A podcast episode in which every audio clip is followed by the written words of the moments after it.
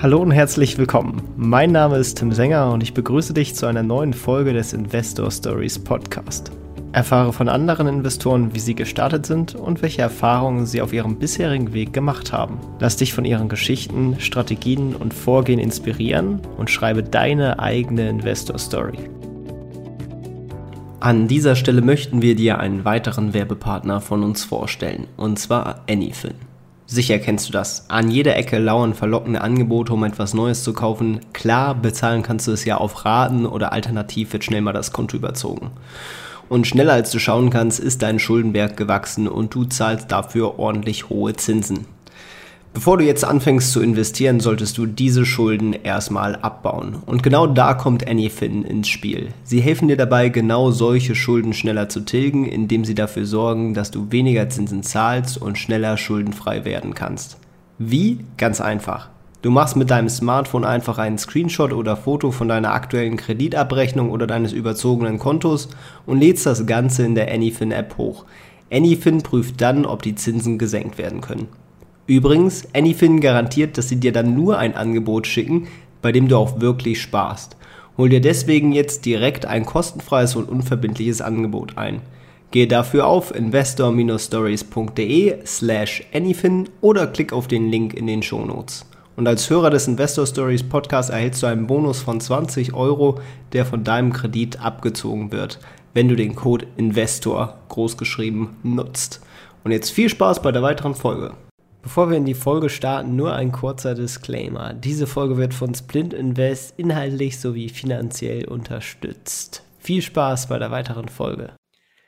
Hallo und herzlich willkommen zum Investor Stories Podcast. Und heute habe ich den Mario von Bergen bei mir zu Gast und äh, wir sprechen unter anderem über das Thema alternative Anlagen, insbesondere in Sachwerte und seine Plattform Splint Invest. Herzlich willkommen. Ja, besten Dank, Tim. Äh, toll hier zu sein. Ich freue mich unglaublich auf diesen Podcast und äh, freue mich dann auch auf das Feedback von, von den Zuhörern anschließend. Ja, die meisten äh, können es wahrscheinlich äh, schon äh, in, in, in deinem Akzent Dialekt äh, hören. Äh, vielleicht magst du mal kurz erzählen, äh, wo, wo du herkommst und vielleicht auch ein, zwei Sätze über dich, was man vielleicht als Person von dir wissen sollte. Ja, sehr gerne. Also ja, wie du bereits schon gesagt hast, ich glaube, der Dialekt, das hört man relativ gut. Ich komme aus der schönen Schweiz äh, ich war für über 13 Jahre lang ähm, Revisor bei einer großen Big Four Gesellschaft, äh, habe da im Bereich Asset Management gearbeitet, sprich ich habe viele Fondsleitungen geprüft, auch Anlagefonds selber, Asset Manager für die ganze Vertriebsseite und Depotbankseite, also von daher kenne ich die, Anla oder die Anlagewelt relativ gut. Ich habe dann gemeinsam mit, mit weiteren Kollegen von, von meinem ehemaligen Arbeitgeber die Idee gehabt, Splint Invest aufzubauen. Und seit über einem Jahr bin ich aktiv im eigenen Unternehmen tätig. Meine Funktion ist Head of Investments bei Splint Invest. Ähm, privat selber, ich, ich komme oder meine Wurzeln sind in der Schweiz im, im Berner Oberland, also sprich im schönen Hasliberg das bedeutet, ich verbringe auch meine Freizeit unglaublich gerne in den Bergen, sei es im, beim Skifahren im Winter oder auch beim Wandern im Frühling, Herbst und, und Sommer. Ja, das, das so, ich glaube, das sind die wichtigsten Eckpunkte über mich, ja. Äh, sehr cool, ja, äh, schöner Einblick und äh, verdeutlicht dich als äh, Person natürlich auch schon mal ganz gut. Und jetzt hast du auch schon das Splint Invest angesprochen, eine Plattform, in die man äh, auch als Privatinvestor relativ einfach in alternative Anlagen investieren kann. Doch vielleicht starten wir erstmal ganz bei den Basics. Was sind denn überhaupt alternative Anlagen und Sachwertinvestments? Ja, gerne. Also alternative Anlagen, das sind Anlageformen, die eigentlich nicht in traditionellen Anlageklassen wie Aktien, Anleihen oder auch Geldmarktinstrumenten zugeordnet werden können. Äh, hierzu gehören unter anderem Sachwerte, aber auch Private Equity Investments. Sachwerte selber sind also eine Subkategorie von alternativen Anlagen und umfassen Anlageformen, die direkt in materielle Güter investieren, so wie zum Beispiel in Kunstwerke, in Whiskyflaschen, Whiskyfässer, Uhren, Wein oder Edelmetalle. Zu den Vorteilen von Sachanlagen zählen die tiefe, oder zählt vor allem die tiefe Korrelation zu den traditionellen Anlagen, aber auch der Inflationsschutz und die langfristige Wertsteigerung dahinter. Allerdings wichtig auch hier als Disclaimer, es gibt auch höhere Risiken, es gibt höhere Kosten, die äh, verbunden sind mit alternativen Anlagen, insbesondere wenn es um den Erwerb und die Verwaltung dieser materiellen Güter dann auch geht. Ja, das äh, ist natürlich auch äh, so, eine Sache, weil Sachwerte äh, sind ja in der Sache schon nicht so wie Aktien digital oder quasi zentral verwahrt, sondern wenn man sich jetzt irgendwie eine, eine Uhr oder ein Wein, ein Kunstwerk kauft, dann muss man das ja auch irgendwie hinstellen oder am besten ja auch irgendwie sicher verwahren. Ähm, wie, wie kann man sich das vorstellen? Äh, macht das überhaupt Sinn? Oder wenn man das quasi rein ertragsmäßig kaufen wollte, selbst wenn man das Geld dazu hat, so ein, so ein teures Kunstwerk zu kaufen, äh, halten das Personen dann eigentlich bei sich zu Hause oder, oder schließen sie das eigentlich normalerweise irgendwo ein? Ja, das, das ist ein sehr zentraler Punkt und auch eines, eine der Hürden, der vielen Hürden, wenn es darum geht, direkt in, in Sachwerte zu investieren. So, wenn wir Wein oder auch Kunst nehmen, das sind sehr besondere Lagerbedingungen, die man gewährleisten können muss, um den Werterhalt auch gewährleisten zu können. Also sprich, es braucht eine gewisse Luftfeuchtigkeit, es braucht gerade bei Wein auch die richtige Temperatur. Das zu Hause zu lagern, äh, da, das ist, davon ist eigentlich abzuraten weil, weil das ist dann entsprechend auch für, die, für den Weiterverkauf dann schwieriger, wenn man das zu Hause im Keller gelagert hat und nicht in einem, sage ich mal, zertifizierten Lager, das entsprechend auch gebunkert hat. Was natürlich einfacher ist, ist, wenn, wenn wir uns eine Uhr anschauen, eine Uhr oder auch eine Handtasche, die kann relativ einfach auch zu Hause im Safe äh, gelagert werden. Ja, beim Bein ist ja zusätzlich auch das Risiko, dass wenn man mal Durst hat, dass er dann ganz schnell weg ist.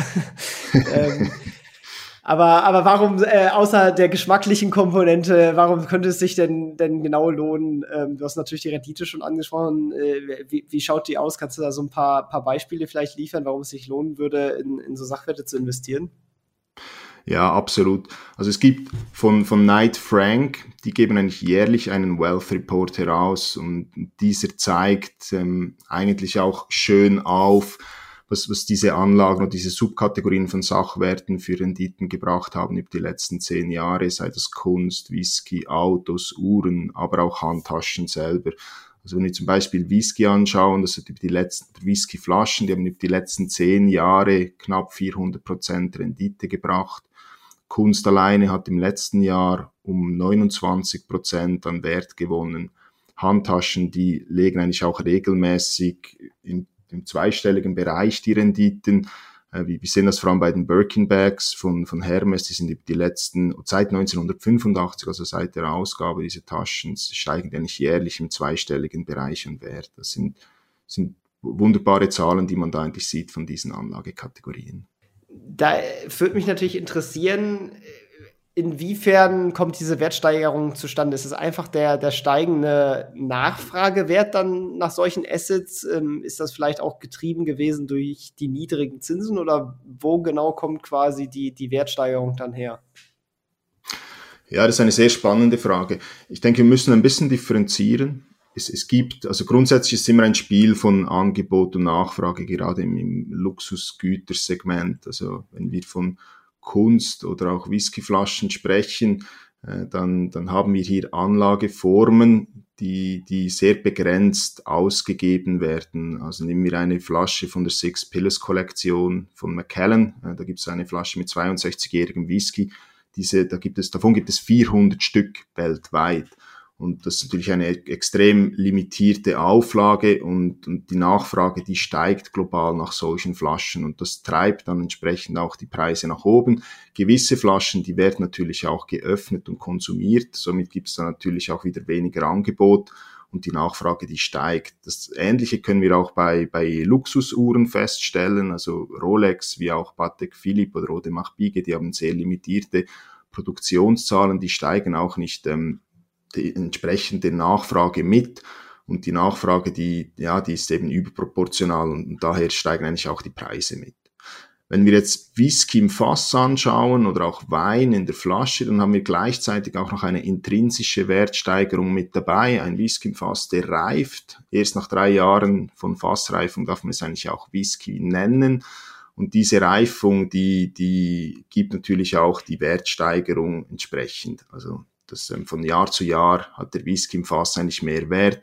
Auch der Wein, sobald er in der Flasche abgefüllt ist, dann braucht er noch ein paar Jahre Flaschenreifung, um dann entsprechend auch das Konsumationsfenster erlangt zu haben. Und somit steigen dann auch die Preise pro Jahr eigentlich um, um diesen Reifefaktor. Und, und es gibt dann auch, ich denke vor allem die europäischen Weinliebhaber, die diese Spitzenweine auch konsumieren, die kaufen die meistens au primeur, also sprich noch im Fass und, und haben somit einen tieferen Einstandspreis. Bei den asiatischen Konsumenten, da ist das eher das, das Abwarten, sprich die kaufen die Flaschen dann erst, sobald sie eigentlich gereift sind und sind dann entsprechend auch bereit, ein, ein großes Premium dafür zu bezahlen. Gibt es dann eigentlich auch einen Zeitpunkt, ab dem das dann kippt, weil irgendwie kein Alkoholgehalt mehr im, im, im Whisky-Fass ist, so nach dem Motto? Oder äh, kann man das als verhältnismäßig langfristig potenziell betrachten? Ja, das, das gibt es durchaus. Also ein, ein, aber einen bestimmten Alkoholgehalt darf man es dann auch nicht mehr Whisky nennen. Das, deshalb ist das Limit aktuell, ist, ich glaube, der älteste ist irgendwo bei 72 Jahren, der älteste Whisky. Und das bedeutet. Das ist ja verhältnismäßig lang schon. genau, das, das, das ist natürlich unglaublich lang. Das sind unglaubliche Ausgaben dann auch, die sie machen, die, die super Preise erzielen. Äh, nichtsdestotrotz, wichtig ist natürlich gerade beim Whiskyfass, eben da sind wir eigentlich wieder bei diesem wichtigen Thema Lagerung. Diese Fässer, die müssen auch kontrolliert werden. Nicht, nicht jedes Fass ist in einem exzellenten Zustand und deshalb kann der Alkohol schneller verflüchtigen. Und somit muss es eigentlich auch regelmäßig überwacht werden. Und das passiert eigentlich vor allem in, in dafür zertifizierten Lagerhäusern. Kann man das eigentlich sicherstellen, dass das Fass entsprechend auch überwacht wird und man nicht nach zehn Jahren feststellt, ups, es ist leer oder es, es reicht nicht mehr, um, um daraus Whisky abfüllen zu können oder es als, zumindest als Whisky dann vermarkten zu können. Mhm. Was sind da so die klassischen Sachwerten? Sind das Whisky, Wein und Uhren? Sind das die beliebtesten? Wahrscheinlich noch Kunst. Ähm, Gibt es noch mehr oder bildet das schon so de, de, den Kern im Prinzip ab von so klassischen Sachwertinvestments? Ja, das, ich denke, das ist schon so ziemlich der Kern. Man darf bestimmt auch noch Classic Cars mit dazu zählen. Da ist es allerdings von der Beschaffung her immer ein bisschen schwieriger. Eine Flasche Wein, wenn, wenn die Provenance gegeben ist, dieser Flasche, äh, dann, dann weiß man, was man in den Händen hat. Bei einem Classic Car gibt es immer eine Vorgeschichte mit, mit vorhergehenden Nutzern und das ist dann nicht ganz so trivial, die richtige Anlage wirklich auswählen zu können. Also da braucht es nochmals eine zusätzliche Stufe an Fachexpertise. Was natürlich auch in die Kategorie selber gehört von, von Sachanlagen, da sind wir eigentlich auch bei Edelmetallen, äh, wir sind auch bei, bei Juwelierstücken, wir sind bei Diamanten, es gibt aber auch oder die Immobilien, ich denke, das ist eigentlich das bekannteste innerhalb der, der Sachwertanlagen, was man sieht. Okay, verstehe. Ja, dann äh, schau, schauen wir doch mal tiefer rein. Äh, was äh, bietet ihr quasi von diesen Kategorien auf eurer Plattform Splint Invest an? Ja, aktuell, also wir haben mal gestartet eigentlich mit Whisky Fessen. Das war eigentlich auch ein, ein äh, oder unsere erste Anlage, die wir für uns privat gekauft haben, um, um das Risiko im Portfolio minimieren zu können. Äh, also sprich, wir haben mit Whiskyfässern gestartet, wir haben dann Whiskyflaschen hinzugefügt, wir haben Wein äh, auch auf die Plattform aufgeschaltet, dann haben wir Kunst aufgeschaltet, wir haben auch Rumflaschen aufgeschaltet, das ist auch sehr spannend, ist noch relativ neu im Vergleich zu Whiskyflaschen, also hat entsprechend noch ein, ein hohes Potenzial und natürlich dann auch Uhren. Und wir werden weiterhin Kategorien auch freischalten. Eben aktiv sind wir dabei oder aktuell sind wir aktiv dabei, Classic Cars, also sprich Luxusautos auf die Plattform aufschalten zu können. Wir sind dann auch dabei, den, den entsprechenden Partner zu identifizieren und wollen natürlich auch möglichst bald dann in die Welt der Private Equity Investitionen gehen. Also dann eigentlich eine weitere Subkategorie von, von alternativen Anlagen auf die Plattform bringen können. Ja, das äh, fände ich in der Tat sehr, sehr spannend, weil gerade dieses Private Equity-Thema zwar von verschiedenen Startups angegangen wird, aber noch immer noch nicht so richtig für, für einfach für Retail-Investoren äh, da eine geeignete Lösung gefunden wurde. Insofern bin ich da sehr gespannt genau. auf, auf eure Lösung. Ähm, vielleicht erst noch mal generell, ähm, vielleicht so die, die klassischen Vor- und Nachteile von diesen äh, Whisky, Wein, Uhren, Kunstinvestment gegenüber den anderen Assetklassen? Ja, die, die Vorteile von Sachwerten Äh, das, das wird oft als attraktive Alternative zu traditionellen Anlageformen eigentlich angesehen von Investoren, da sie eben in der Regel eine tiefe Korrelation zu Aktien- und Anleihemärkten aufweisen und somit auch ein höheres Diversifikationspotenzial bieten können. Also sprich, Sachwerte haben oft eine geringere Volatilität als andere Anlageklassen und können somit zur Stabilisierung des Portfolios aktiv beitragen. Und die Tiefzinsphase der letzten beiden Jahrzehnte hat auch dazu geführt, dass Investoren oftmals einen hohen Anteil ihres Vermögens in Aktien und Aktienfonds investiert haben. Performance-technisch hat man da nicht viel falsch gemacht. Die Aktienmärkte haben sich ja relativ gut entwickelt über die letzten beiden Jahrzehnte und die Rendite von Obligationen war entsprechend klein, ähm, respektive eigentlich wenig attraktiv. Aktuell sind die nun aber an einem Wendepunkt. Wir hatten zuerst die Pandemie, dann kam der Krieg in der Ukraine. Dies hat nun weltweit zu erhöhter Inflation geführt, welche die Nationalbanken aktuell mit Zinserhöhungen versuchen zu bekämpfen. Viele Ökonomen erwarten die Rezession und im schlimmsten Fall sogar die Stagflation. Dies hat die Aktienmärkte stark negativ beeinflusst über die letzten Monate und das Thema Portfoliodiversifikation, sprich Risikominimierung, ist relevanter denn je, weil ein Aktienportfolio alleine nicht die Sicherheit für die zukünftige finanzielle Unabhängigkeit ist. Bargeld auf dem Girokonto wird aufgrund der Inflation ähm, laufend auch entwertet. Das spricht mit der aktuellen Inflationsrate werden 10.000 Euro in zwei Jahren noch eine Kaufkraft von wahrscheinlich unter 8.500 Euro haben. Und vergleichen wir zum Beispiel dann die Preise von exklusiven Whiskyflaschen mit, mit geläufigen Aktienindexes, dann sehen wir, dass der Rare Whisky 101 Apex 1000 Index, das ist ein, ein Index, welcher die Preise von 1000 sammelbaren exklusiven Whiskyflaschen ähm, verbindet. Äh, während der Pandemie und auch im letzten Jahr als die Aktienmärkte aufgrund der Inflation sehr volatil waren, hat dieser Index weiter an Wert gewonnen. Also eben speziell im Luxusgütersegment der Sachanlagen haben wir den Vorteil, dass die Käufer grundsätzlich weniger betroffen sind von den finanziellen Auswirkungen von Krisen. Sprich, der Konsum solcher Güter, der bleibt grundsätzlich hoch, was entsprechend auch dazu führt, dass die Luxusgüterkonzerne die Inflation direkt an die Kunden weitergeben können ohne dabei Umsatzeinbußen zu erfahren. Also wenn wir den Amundi S&P 500 Global Luxury Usage ETF mit dem S&P 500 vergleichen, dann sieht man, dass dieser im Vorjahr auch an Wert verloren hat, aber nicht so stark wie der S&P 500 selber. Sprich, die Korrelation ist hier eigentlich geringer. Also ich denke, das sind die, die Hauptvorteile von, von diesen Sachwertanlagen. Und nun sollten wir natürlich vielleicht auch noch ähm, darauf, darauf eingehen, was eigentlich dann so ein bisschen die Nachteile sind, respektive ich sagte, nehmen die Hürden sind, um in Sachwerte zu, zu investieren. Und es gibt vier Faktoren, die ich hier, glaube erwähnen sollte. Zum einen ist es die, die minimale Ticket Size, wie, wie man es so schön sagt. Also eine Luxusuhr, die kostet locker 20.000 Euro. Wenn ich Glück habe, dann kann ich mir die selber direkt kaufen. Also sprich, ich habe das Geld dazu und kann es dann auch in einem Bankschließfach, Entschuldigung, Bankschließfach verwahren. Dann habe ich aber noch keine Diversifikation bei den Uhren, sondern ich habe alles auf eine Karte respektive eine Uhr gesetzt. Zusätzlich habe ich erst in eine Kategorie von Sachwertanlagen investiert. Also sprich, ich habe noch keine exklusive McKellen-Flasche in meinem Portfolio und auch noch keinen schönen Andy Warhol. Äh, sprich, um ein gut diversifiziertes Portfolio an alternativen Anlagen aufzubauen, selber privat, das kostet weit über 100.000 Euro. Und dann sind solche Anlagen eine Ergänzung zu einem bestehenden Wertschriftenportfolio, sprich man sollte auch nicht alles in, in Sachwerte investieren, sprich man kommt sehr schnell auf ein Gesamtportfolio von über einer halben Million. Daher war es bis anhin auch nur eigentlich den wohlhabenderen Personen vorbehalten, Sachwerte als Portfolioinstrument aktiv einzusetzen. Die zweite Hürde, das ist Fachwissen. Jede Subkategorie erfordert entsprechende Markt- und Produktkenntnisse. Auch die Lagerung und Versicherung der Anlagen ist, ist zentral, ist von zentraler Bedeutung. Auf die Lagerung sind wir vorhin ja bereits eingegangen. Und auch bei der Versicherung ist es wichtig, laufend sicherzustellen, dass die Anlage zum aktuellen Marktwert auch versichert ist für einen allfälligen Schadensfall.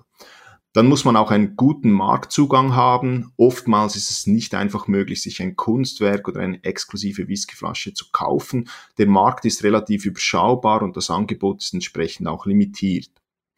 Und zu guter Letzt als Vierter möchte ich die Illiquidität erwähnen. Der Verkauf eines Sachwertes kann sich über mehrere Monate, wenn nicht sogar Jahre hinweg erstrecken. Also sprich es nicht so, dass es für eine auf 400 Stück limitierte Flasche jeden Tag 100 Käufer gibt, die darauf bieten wollen. Sprich, das dauert eine Weile, um dann entsprechend auch einen guten Preis erzielen zu können. Das ist ein bisschen ein Geduldsspiel auch. Verstehe. An dieser Stelle möchten wir dir einen weiteren Werbepartner von uns vorstellen, und zwar die ProLife GmbH. Hast du noch alte Lebens- oder Rentenversicherungen, die du vor zig Jahren abgeschlossen hast und alles andere als happy mit der Performance bist?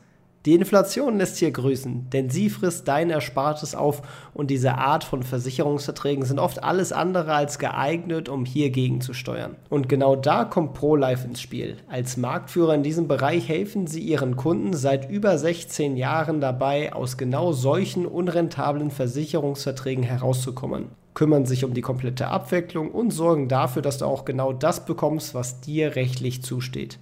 Über den Link investor-stories.de slash prolife zusammengeschrieben kannst du direkt unverbindlich und kostenlos eine Anfrage stellen, sodass deren Experten prüfen können, ob und wie sie dir raushelfen können. Den Link findest du nochmal unten in den Shownotes. Natürlich haben wir für dich als Hörer des Investor Stories Podcasts einen kleinen Bonus ausgehandelt.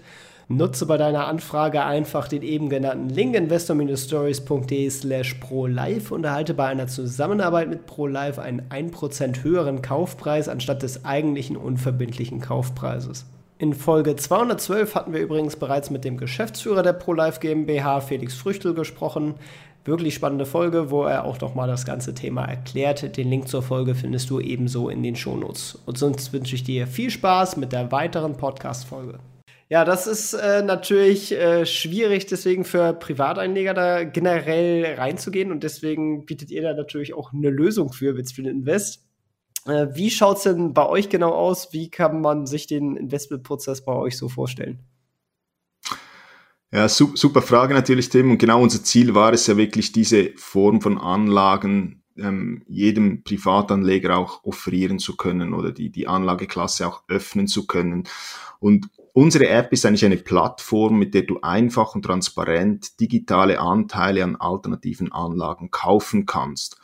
Du kannst bei uns ein Konto eröffnen und Kontoeröffnung wie auch Depotführung, das ist alles kostenlos. Und wir als Plattform, wir verbinden Experten für alternative Anlagen mit Privatanlegen. Also wir wollen damit einem, einem breiten Publikum diese Art der Investitionen zugänglich machen, denn bisher konnten es äh, ja, konnten es sich halt wie vorhin diskutiert vorwiegend die wohlhabenderen Personen leisten, in Dinge wie Whiskyflaschen, Kunst oder Uhren zu investieren. Bei uns kannst du ab 50 Euro bereits einen Splint, äh, sprich ein Miteigentum an einer alternativen Anlage erwerben. Splint ist ein von uns erfundener Begriff, also es ist nicht was, was man im Lexikon direkt findet, sondern es steht wirklich für dieses Miteigentum an der Sachanlage. Sprich, unsere Plattform löst eigentlich genau die, die Probleme, welche ich vorhin beschrieben habe, sprich die Hürden, dank dem innovativen Ansatz haben wir die Eintrittsschwelle auf 50 Euro reduziert, was dabei hilft, den Investoren eine einfache Diversifikation in Sachanlagen auch zu ermöglichen. Gleichzeitig, äh, gleichzeitig bieten wir eben mit Uhren, Kunst, Wein, Whiskyfässern, Whiskyflaschen, Rum und auch Handtaschen eine sehr breite Palette an Kategorien an. Das Fachwissen selber eben, das kommt von den Experten. Diese müssen zuerst auch einen, eine Prüfung durchlaufen. Also da kommt dann der Revisor zum Vorschein. Äh, sprich, wir, wir prüfen, dass sie effektiv auch die, die Expertise haben, dass sie langjährig im, in diesem Bereich, sagen wir mal, Weininvestitionen auch arbeiten, dass die Gesellschaft einen entsprechenden Track Record aufweist. Und dann auch jede Anlage selber, sobald der Experte den Haken kriegt, sprich wie den auf der Plattform zulassen, äh, dann geht auch jede Anlage selber nochmals eine Prüfung äh, durch, bevor wir diese dann entsprechend auch in der App freischalten. Dabei achten wir darauf, dass der Preis dem Marktpreis entspricht, äh, eine fachgerechte Lagerung und Versicherung gewährleistet wird und natürlich auch der Investment Case, der, der wird natürlich auch nochmals gechallenged. Dann ist uns natürlich auch Transparenz unglaublich wichtig. Also wir legen die Gebühren transparent pro Anlage in der Plattform selber offen. Wir legen auch die, die Anlagefälle einzeln dar pro Anlage mit verschiedenen äh, Investitionsszenarien und, und äh, zeigen auch die Laufzeit an, also wie lange man eigentlich äh, in, in die Anlage investiert wird oder sein wird voraussichtlich. Äh, und zu guter Letzt bieten wir auch einen Sekundärmarkt an. Also sprich, wir wollen unseren Kunden auch die Möglichkeit eines frühzeitigen Ausstiegs anbieten. Sprich, einmal pro Monat können die Kunden auf unserem Handelsplatz ihre Splints, also die Miteigentumsrechte, an andere Kunden entsprechend auch verkaufen. Das ist so Splint Invest kurz zusammengefasst. Ja, da habe ich direkt mal mehrere Nachfragen. Ähm, fangen wir mal bei den Gebühren an. Variiert das je nach Anlage oder kannst du da einen Daumenwert geben, was da die Gebühren so sind, die man oder wofür zahlt man die, Gebü die Gebühren sozusagen beim Erwerb, äh, beim Sekundärmarkt-Trade? Äh, wo, wo, fallen die quasi an? Ja, sehr gute Frage. Ähm, ja, es variiert je nach Anlage oder nicht je nach Anlageklasse, aber je nach Anlagehorizont, den wir haben. Also wir haben zu upfront, sprich vorab haben wir eine sogenannte Plattform-Fee, das ist die Gebühr für die Tokenisierung und auch für die Weiterentwicklung de, der Applikation äh, äh belassen wir eine Plattformgebühr. Die ist bereits schon im Preis von 50 Euro mit, mit einbegriffen. Und die unterscheidet sich eben je nach Laufzeit. Sprich, bei einer kurzen Laufzeit, da sind wir bei, bei einer äh, Gebühr von, von 6% und bei einer langen Laufzeit, da sind wir dann bei einer Gebühr von, äh, von 9%. Aber das ist immer auf das Jahr runtergerechnet, sind wir dann in einem sehr kleinen Bereich eigentlich. Und dann haben wir, wenn man auf dem Sekundärmarkt aktiv wird, sprich eine Anlage vor dem Erreichen des Anlagehorizontes verkauft, dann fällt auch eine Verkauf Gebühr von zwei Prozent an und gleichzeitig auch am Ende der Laufzeit, wenn man das Produkt oder den Splint bis zum Ende hält, dann fällt da auch eine Gebühr von zwei Prozent auf den Verkaufserlös an. Was zusätzlich noch im Splintpreis von 50 Euro be äh, beinhaltet ist, das sind die laufenden Kosten für die Lagerung und die Versicherung der Anlage. Und das unterscheidet sich natürlich auch je nach Anlageform oder, oder je nach Kategorie hier. Sprich eine Uhr, die ist relativ einfach zum Lagern, dafür braucht man einen Banksafe, man braucht eine Versicherungspolice, das sind relativ überschaubare Kosten. Für Whiskyflaschen äh, ist das dann ein bisschen kostspieliger, sprich da, da rechnen wir dann schon mit einem Viertelprozent eigentlich pro Jahr und, und Anlagevolumen. Okay, ja, spannend. Ähm, du hast jetzt mehrfach schon die Partner angesprochen oder die Experten. Ähm, sind das Drittparteien, mit denen ihr da zusammenarbeitet oder wie kann man sich das quasi vorstellen? Oder sind das Angestellte bei euch? Korrekt, das sind, das sind Drittparteien, also das sind wirklich Firmen, eigentlich Investmentfirmen. Also sprich, dieses Modell gibt es ähnlich wie bei Private Equity.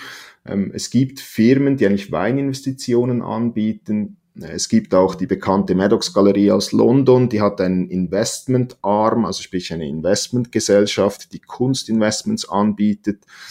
Das Problem ist immer auf, als Privatperson muss sich da 50.000 mindestens hinlegen, um, um eine Investition zu tätigen. Und wir setzen eigentlich genau diese Experten ein, um die Anlagen bei uns auf die Plattform zu bringen und dann entsprechend ähm, unseren Kunden zur Verfügung zu stellen. Verstehe, okay. Und äh, die Lagerung, wird die dann auch jeweils von den Partnern übernommen oder ist das in eurem Bankschließfach oder wie, wie genau schaut dann die, die jeweilige Lagerung und Versicherung äh, aus? Ja, das ist immer was, was wir gemeinsam mit dem Partner vorbestimmen. Die, aufgrund des Faktes, dass die Lagerung halt wirklich unglaublich wichtig ist bei den meisten Produkten, ähm, legen wir da sehr hohen, legen wir, legen wir einen hohen Fokus darauf, auch Entschuldigung. Ähm, da, da die Lagerung nicht ganz trivial ist, legen wir dann natürlich auch immer einen sehr hohen Fokus darauf, dass das Ganze fachmännisch gehalten wird. Ähm, und, und daher schauen wir immer gemeinsam mit den Partnern, dass das entsprechend den, den Qualitätsstandards entspricht, um die, die Werterhaltung garantieren zu können. Jetzt bei, bei den Uhren selber eben, das ist einfacher da, dazu, die, die haben wir eigentlich bei uns in unserem eigenen Bankschließfach, auch Handtaschen sind bei uns in unserem eigenen Bankschließfach.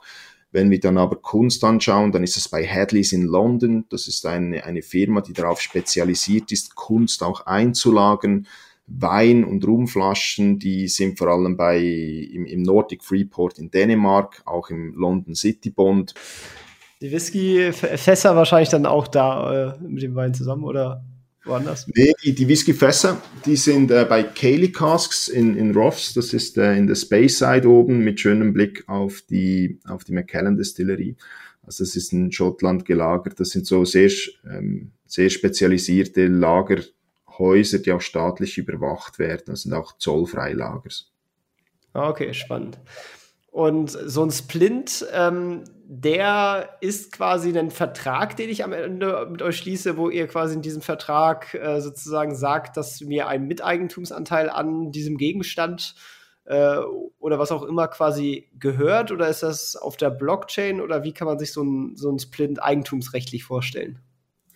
Ja, das ist wunderbar zusammengefasst. Also das ist rechtlich gesehen hast du, erwerbst du ein Miteigentum an diesem äh, Sachwert.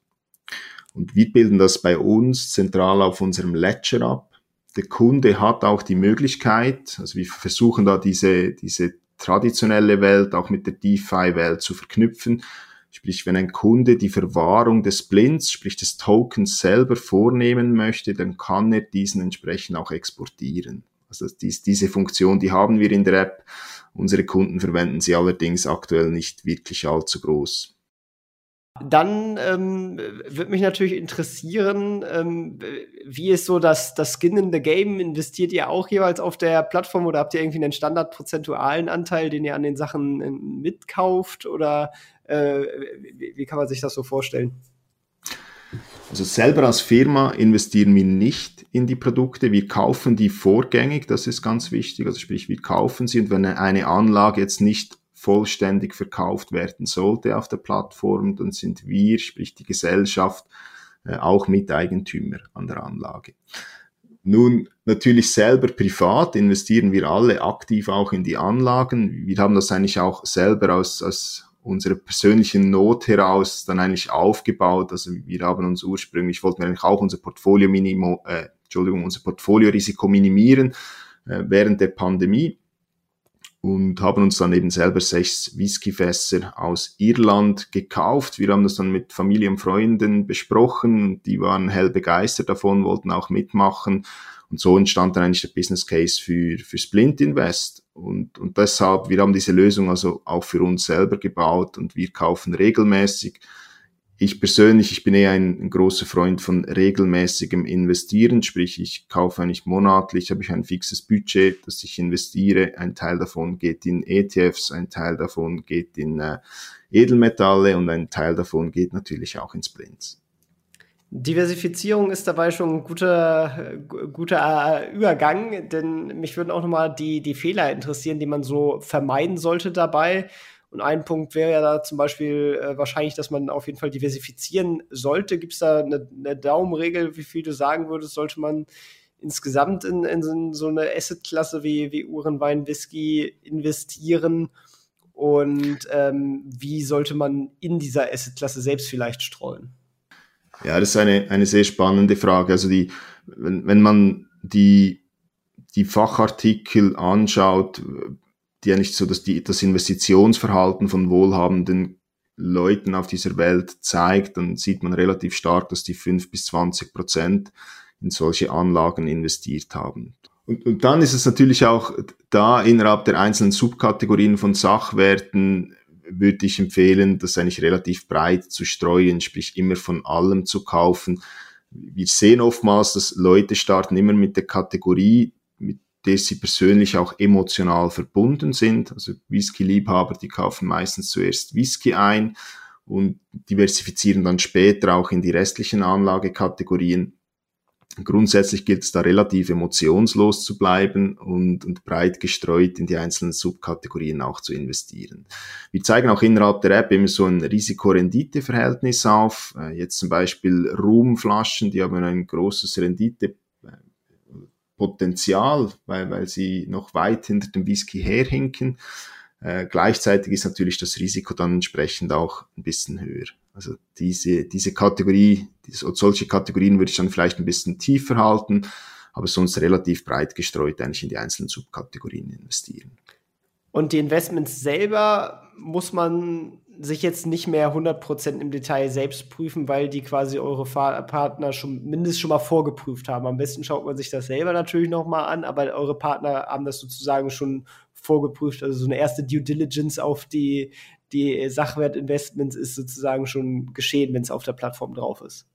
Ja, das ist korrekt. Also sprich, die, die Partner haben das schon vorgeprüft. Wir selber haben das dann nachgeprüft, ob diese Angaben so für uns auch stimmig sind. Also ob wir das so auch auf die Plattform aufschalten wollen. Nichtsdestotrotz, wie du richtig sagst, ich denke, es ist wichtig, dass man äh, Anlageentscheide immer auch bewusst trifft und die Daten und Angaben auch kritisch hinterfragt und, und sich selber ein Bild davon macht. Wir sehen vermehrt das Verhalten, das zu Beginn, wenn von Neukunden, die kommen auf die Plattform und die investieren dann in die einzelnen Anlagen und schauen sich die Unterlagen sehr detailliert an, kommen auch mit Rückfragen und so nach, nach einem halben Jahr kommen dann meistens dieselben Kunden mit der Frage, hey, wann bietet ihr auch Auto-Invest-Funktionen an? Also es ist eigentlich wie sparplanmäßig monatlich 200, 300 Euro überweisen kann und angeben kann, wie viel davon soll in Whisky gehen, wie viel in Uhren und wie viel in Wein. Okay, verstehe. Ja, das ist natürlich auch eine, ein praktisches Feature. Genau. Und äh, die Frage muss ich natürlich auch stellen, weil ihr seid ja aus der Schweiz, ähm, aber man kann ganz normal auch aus der Europäischen Union, aus Deutschland investieren und auch in Euro investieren. Die, die App, die ist erhältlich eigentlich in ganz Europa, das ist korrekt. Und die Investitionswährung aktuell ist auch Euro. Also wir haben den, wir kaufen viele Produkte auch in, aus der Europäischen Union äh, und, und, werden sie wahrscheinlich auch wieder da verkaufen. Sprich, das ist mal ein Grund, weshalb wir Euro gewählt haben.